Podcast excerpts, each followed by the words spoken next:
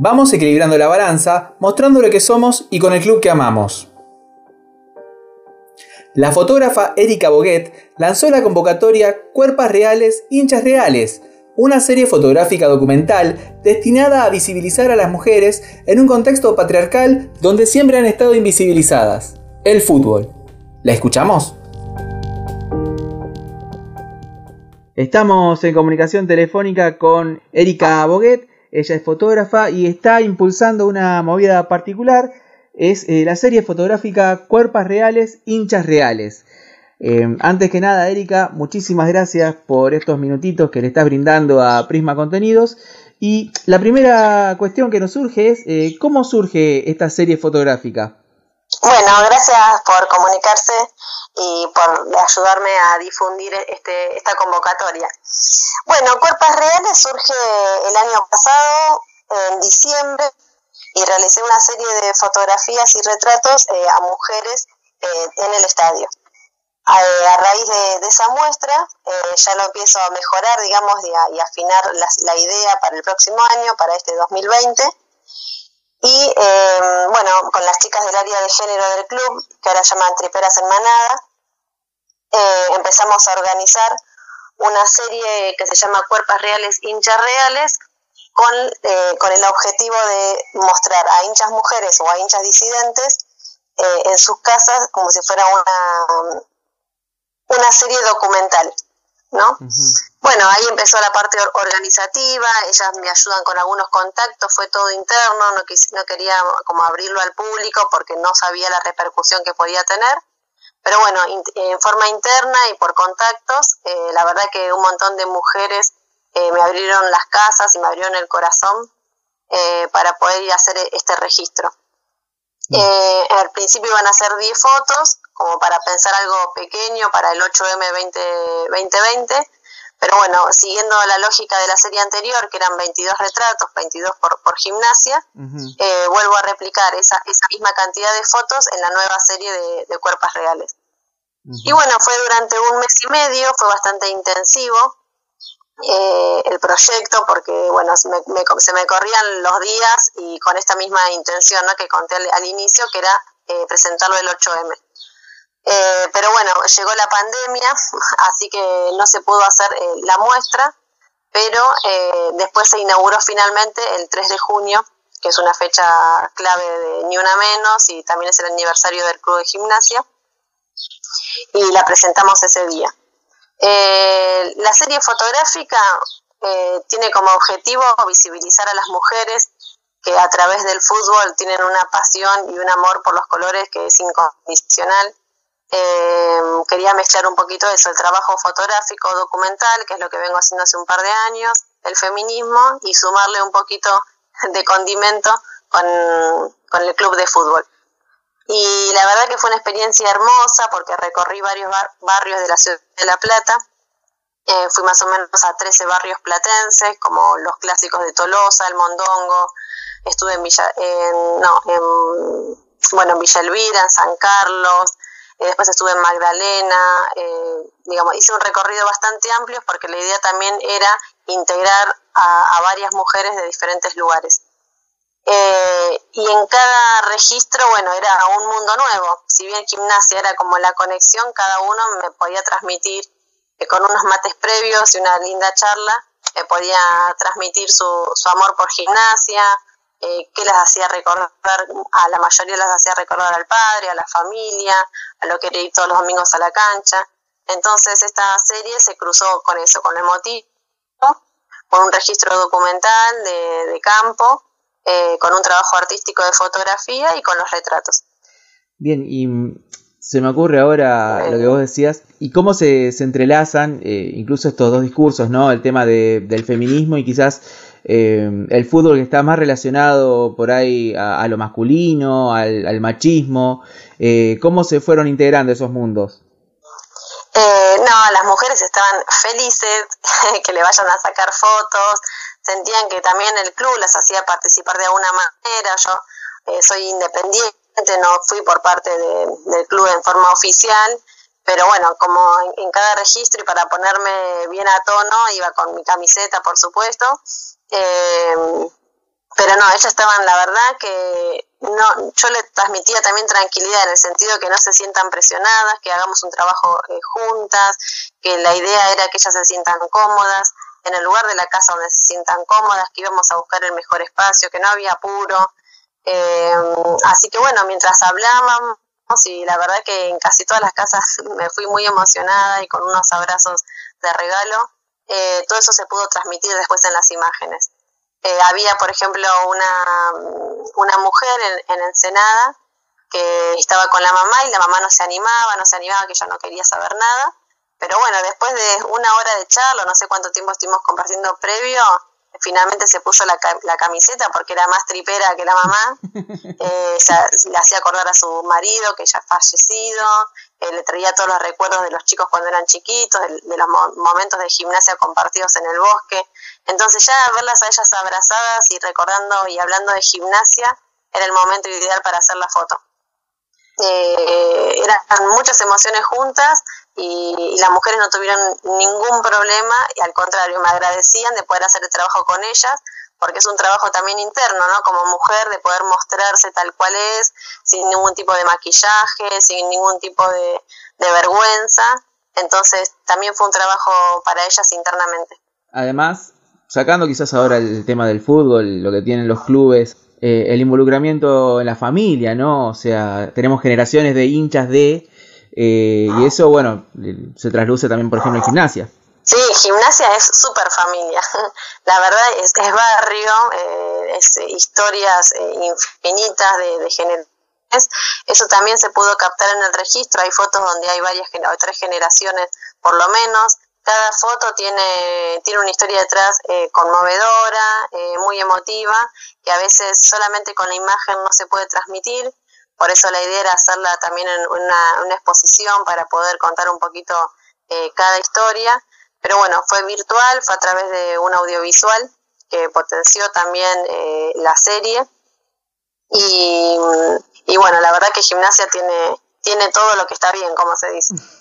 Vos al principio de la charla mencionabas el tema de eh, la lucha feminista, los avances que fueron habiendo en torno a esa causa. Y recuerdo en este momento, no sé, em, la apertura de diversas áreas de género en diversas instituciones. Eh, bueno, eh, el caso de gimnasia, el caso de estudiantes, acá en Quilmes, eh, en Banfield. Em, ¿Crees que se está dando un rol más institucional a, a la causa? Sí, por suerte están oficializando cada área, no todas son bienvenidas todavía, hay punto de luz se ven todo el trabajo que hacen, que es impresionante y es la, verdadera integración ¿no? de las mujeres en un espacio donde el patriarcado está en su primer eh, punto más o menos, porque siempre fue un espacio de hombres, fue un espacio y nuestras autoridades, como lo que es el fútbol en sí. Y si bien mujeres también hubo toda la vida, pero siempre estuvieron como hinchas y siempre estuvieron eh, invisibilizadas. Entonces, bueno, acá vamos, poniendo la balanza para el otro lado, vamos equilibrando y eso, mostrarnos eh, lo que somos en el lugar donde nos sentimos cómodas, con el club que amamos, bueno, y que los estereotipos también eh, corporales no impidan en poder hacerse una buena foto, en poder trabajar la imagen, porque buscamos eso, o sea, se busca la naturalidad. Acá no, no hay ningún, ningún modelo o ninguna modelo a seguir, sino que nos podamos mostrar tal cual somos. Es la expresión de un sentimiento popular, genuino, que eh, vos bien decías el tema de romper quizás los estereotipos. Yo me acuerdo ahora, por ejemplo, del caso de eh, Lucía Barbuto, la presidenta de Banfield, que cuando fue elegida, eh, los medios la tomaban como una rareza. Sí, sí, sí, todavía se siguen sorprendiendo, ¿no? La verdad que todo lo, que tenga que ver con lo femenino dentro de un club va, a ser para tomar para sorpresa o va a ser para tomar eh, en forma agresiva. Eh, bueno, esos son, digamos, eh, cuestiones que la vamos a tener que pasar a lo largo de mucho tiempo, muchos años, pero lo importante es que se, ya se está haciendo cosas y se está activando desde un lugar más popular para que no solamente el área de género sea un espacio reducido, sino que sea participativo. Así que bueno, acá con las chicas de gimnasia que ponen todo, en pandemia, sin pandemia, acá depende, o sea, están afuera de todo, van por la causa y, bueno, siempre apoyando a los colores. Bien, y ahora se abrió una nueva convocatoria. ahora a partir de, esa serie, que la verdad que tuvo unas devoluciones hermosas, fue un trabajo eh, individual, por así decirlo, eh, en cuanto a la fotografía, tuve el apoyo, como te decía, de gimnasia, pero el trabajo de campo y el de selección y edición fue algo individual. Y como muchas veces me preguntaron si haría esta misma serie con otros clubes, eh, yo sentía que era algo que no sé si lo podía hacer, porque a mí yo tengo el plus de ser de gimnasia y de poder hablar de, las mismas cosas con, con las hinchas. También podía hacer un trabajo fotoperiodístico y mirarlo desde afuera, pero me pareció algo muy interesante de poder compartir además el amor por el club. Entonces esta convocatoria se abre, eh, se inicia, se, se empieza a organizar para el año que viene, para el 8M 2021. Y tampoco pensando en que sean solamente de Argentina, porque puede ser un trabajo colectivo hermoso, ahora con toda la virtualidad y cómo se abrió toda la parte eh, de, redes. Así que invito a fotógrafas mujeres latinoamericanas que quieran hacer esta misma serie en el club a las cuales se sientan representadas. Eh, hay algunos países como Cuba, por ejemplo, que estuve hablando con unas fotógrafas que allá el béisbol es el que predomina entonces, bueno, le costaban como, o sea, querían hacer el trabajo, pero no eran hinchas eh, específicas de un club. Se empiezan a hacer excepciones, pero también son venidas. La idea es pues, poder hacer un trabajo colectivo, eh, tener una misma mirada, así que a través de encuentros virtuales que van a ser en diciembre con todas las fotógrafas que se postularon, eh, sin que se repita el club, van a ser seleccionadas una por club. Por suerte hay un montón de opciones. O sea que tampoco es que se mandaron varias fotógrafas para el mismo club. Por ahí lo pensé en, los que son los clubes grandes, pero bueno, por ejemplo de Boca, que es un club grande, todavía no hay postulante. Todavía no hay postulante. Y sí empezaron a aparecer muchos clubes chicos, que me encanta, me encanta que, haya diversidad en cuanto a los equipos. Y como te decía, de afuera se están sumando fotógrafas de Uruguay, de Ecuador, ahora estoy hablando con unas fotógrafas colombianas, con peruanas, y bueno, de a poco, hasta el 25 de noviembre tienen tiempo, seguramente lo vamos a extender una semanita más, eh, para bueno para redondear el mes de, noviembre para la que todavía no, no, no de la convocatoria. Bien. Eh, bueno, como estaba yo sola, digo, eh, sí. Recién me decías el tema de, las devoluciones que tuviste acerca del primer proyecto. Em, ¿Qué expectativas y qué desafíos quizás este, considerás que te esperan para esta segunda convocatoria un poco más masiva y abierta a, más equipos, a más clubes?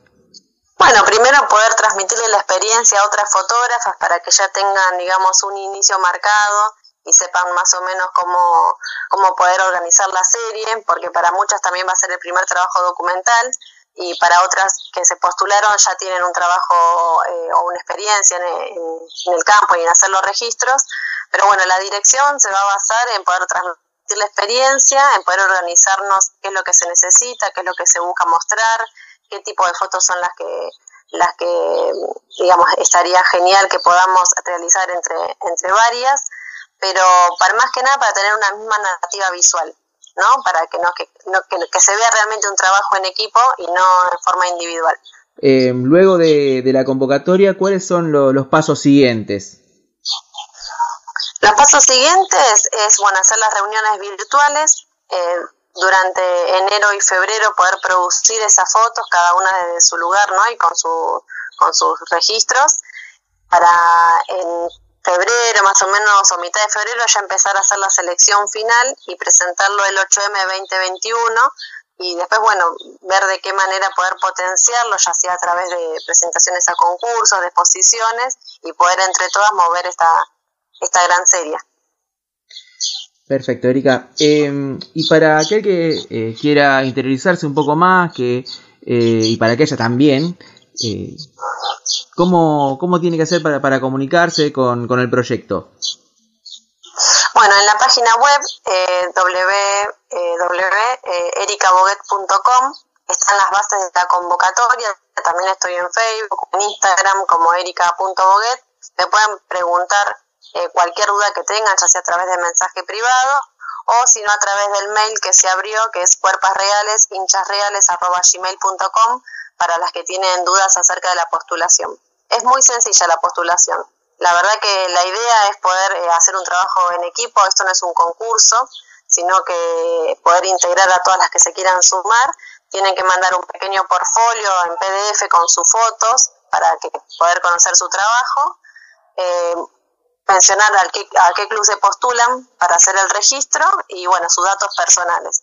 Eh, de a poquito vamos llenando la planilla de fotógrafas y la verdad que mm, estoy muy contenta, no solamente digamos por todo lo que se está generando, también por otras fotógrafas que me, están apoyando en la organización, como Verónica Ape de, Buenos Aires y, y, y, Rovira, Natalia Rovira de, Uruguay, que bueno, cada una desde su lugar empieza como a ampliar ¿no? la convocatoria para llegar a más mujeres. Bien, recién decías al principio de la charla que eh, hubo casos en donde quizás, este, no sé si costó, pero sí que hubo que eh, ir trabajando el tema de, eh, de, que las mujeres puedan animarse a, sacarse fotos, aunque sea con una bandera o con una camiseta. en ese sentido, ¿qué, desafíos crees que entraña el hecho de poder este, hacer este tipo de, fotos, para, sobre todo para, para las mujeres? Bueno, primero hacer una buena selección de a quién queremos fotografiar, ¿no? Porque la idea es también que no se pierdan de vista los colores del club. Eh, hay un rango de edad que es mucho más fácil poder acceder a hacer fotografías, que son los 20 a 30 años más menos, pero acá se busca una mucha diversidad, eh, digamos, en los espacios y en las casas. Eh, la dificultad es, bueno, romper un poco la timidez, la vergüenza, son gente o mujeres que nunca hicieron fotos en su mayoría y poder conectar con esa persona para hacer un buen registro, digamos, con sentimiento y que también sea, se sienta partícipe de, esta serie es lo que más se necesita para poder tener un buen resultado, ¿no? Que, que sea una relación entre la fotógrafa y el fotografiado eh, genuina. ¿No? Desde, desde una charla, desde compartir, a veces en una primera visita la foto no surge, hay que volver a ir a la casa, pero bueno, es, son las menos posibilidades, sino dedicarle el tiempo que se merece, poder conectar con la otra persona y transmitirle, ¿no? Mostrándole las fotos, eh, preguntarle qué quieren hacer, si se animan a desnudos, si quisieran solamente con una camiseta, que se vean eh, cómo está decorada la casa, porque también es muy importante el documental, ¿no? todos los detalles que pueden aparecer en la foto. Hay familias que tienen habitaciones de gimnasia, en mi caso como el de Magdalena, que entras y se eligen la camiseta, depende del día, eh, entras y está todo azul y blanco, hasta el mantel, repasador, el mate, el termo, o sea, es como que eh, la verdad que encontrar esas familias y esos mundos te llena de felicidad, de orgullo y bueno, la verdad que sale todo a través de las emociones. La base es esa, transmitir emoción y bueno, después un buen retrato con luz natural. Muy bien, Erika. Y la última pregunta, este, ¿qué pasa si te toca un caso de la contra? no se postuló nadie todavía. es raro, pero no se postularon, así que las esperamos a, a las a las estudiantes que obviamente todavía la vacante está, está libre, pero esto es para toda Argentina y para toda Latinoamérica. Así que todas las mujeres son bienvenidas. Acá, la verdad que si hay algo que no me gusta del fútbol es, esta, es la rivalidad. Creo que cada una con sus colores lo puede disfrutar de la mejor manera. Eh, bueno, pero la verdad que es más mito que la rivalidad en sí y después lo que, que se muestra, porque a mí la verdad que no, no, no, no, me llega esa parte, no quiero entrar como en la disputa. Por ahí es un poco gracioso, obviamente, pero no es lo que busco. Un proyecto genuino que muestra lo mejor de, los clubes, de, nosotros, los hinchas, y también este, una cara que pocas veces se ve, que son justamente el de las cuerpas reales, hinchas reales. Eh, desde ya, Erika, muchísimas gracias por esta entrevista, por estos minutitos que le dedicaste a Prisma Contenidos. Y desde acá no nos queda más que desearte lo mejor y todos los éxitos para esta nueva serie fotográfica. Esto fue una producción periodística de Prisma Contenidos. Voz en off, reportaje y edición, Julián Retamoso. Prisma Contenidos 2020. Encontrarnos en las redes sociales como Prisma Contenidos tanto en Facebook como en Instagram. Seguinos en Spotify y en www.prismacontenidos.com.